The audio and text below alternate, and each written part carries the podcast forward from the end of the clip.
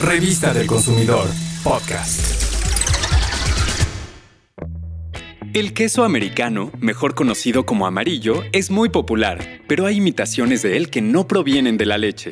La elaboración de este queso es variable. Algunos productores lo hacen a partir de la cuajada de leche, otros lo hacen con una mezcla de quesos y por eso al resultado de esta preparación se le llama queso procesado.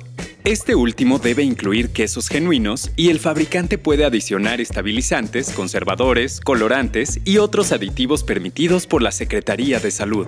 Pero no todos los productos que parecen queso americano lo son realmente. Hay algunos que se denominan imitación, estilo americano, tipo americano o preparación alimenticia tipo queso. Para saber cuáles son las diferencias de estos y vayas a la segura en la compra de uno, el Laboratorio Nacional de Protección al Consumidor analizó 22 productos con diferentes denominaciones.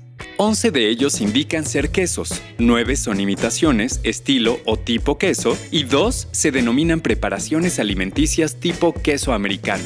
Las imitaciones del queso americano generalmente sustituyen la grasa o la proteína de la leche, o ambas, ya sea de forma parcial o total.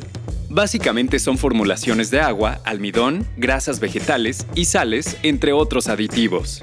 Por su parte, los productos que se denominan preparación alimenticia tipo queso americano son una mezcla de quesos madurados y al igual que en las imitaciones, se les agregan grasas vegetales, almidón y otros componentes que ayudan a darle textura. Por lo tanto, no deben ser considerados como quesos auténticos y ni siquiera pensar que sean igual de nutritivos.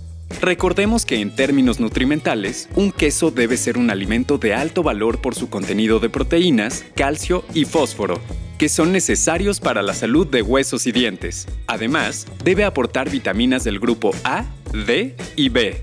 Por esta razón, el aporte nutrimental fue una de las principales pruebas que realizaron los especialistas. También se determinó la presencia de almidón, ya que este se usa para abaratar el producto y como sabemos, su consumo en exceso puede representar el riesgo de sobrepeso. Asimismo, se comprobó que los productos cumplieran con los requisitos de información para el consumidor.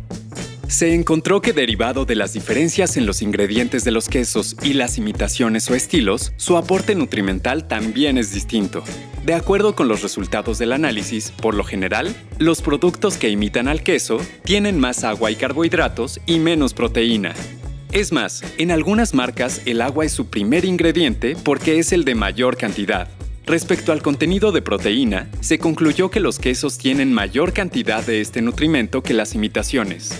De las marcas analizadas, la de menor contenido de proteína es el producto Sabores de mi Tierra queso tipo americano rebanado, con menos de un punto de porcentaje de este nutrimento y que además no cumple con todos los requisitos de información y no declara su contenido de almidón, lo cual significa un engaño para el consumidor.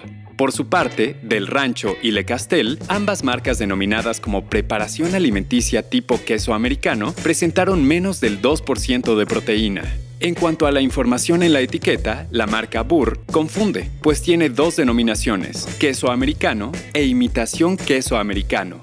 El producto Aurrera Imitación Queso Tipo Americano muestra la palabra imitación en letra mucho más pequeña que el resto de su nombre. Y recuerda esto, más de la mitad de los productos analizados contienen almidón y grasas vegetales. Por eso, como recomendación, cabe esta moraleja. Si es del color del queso americano y está rebanado como queso americano, no creas que en realidad lo es.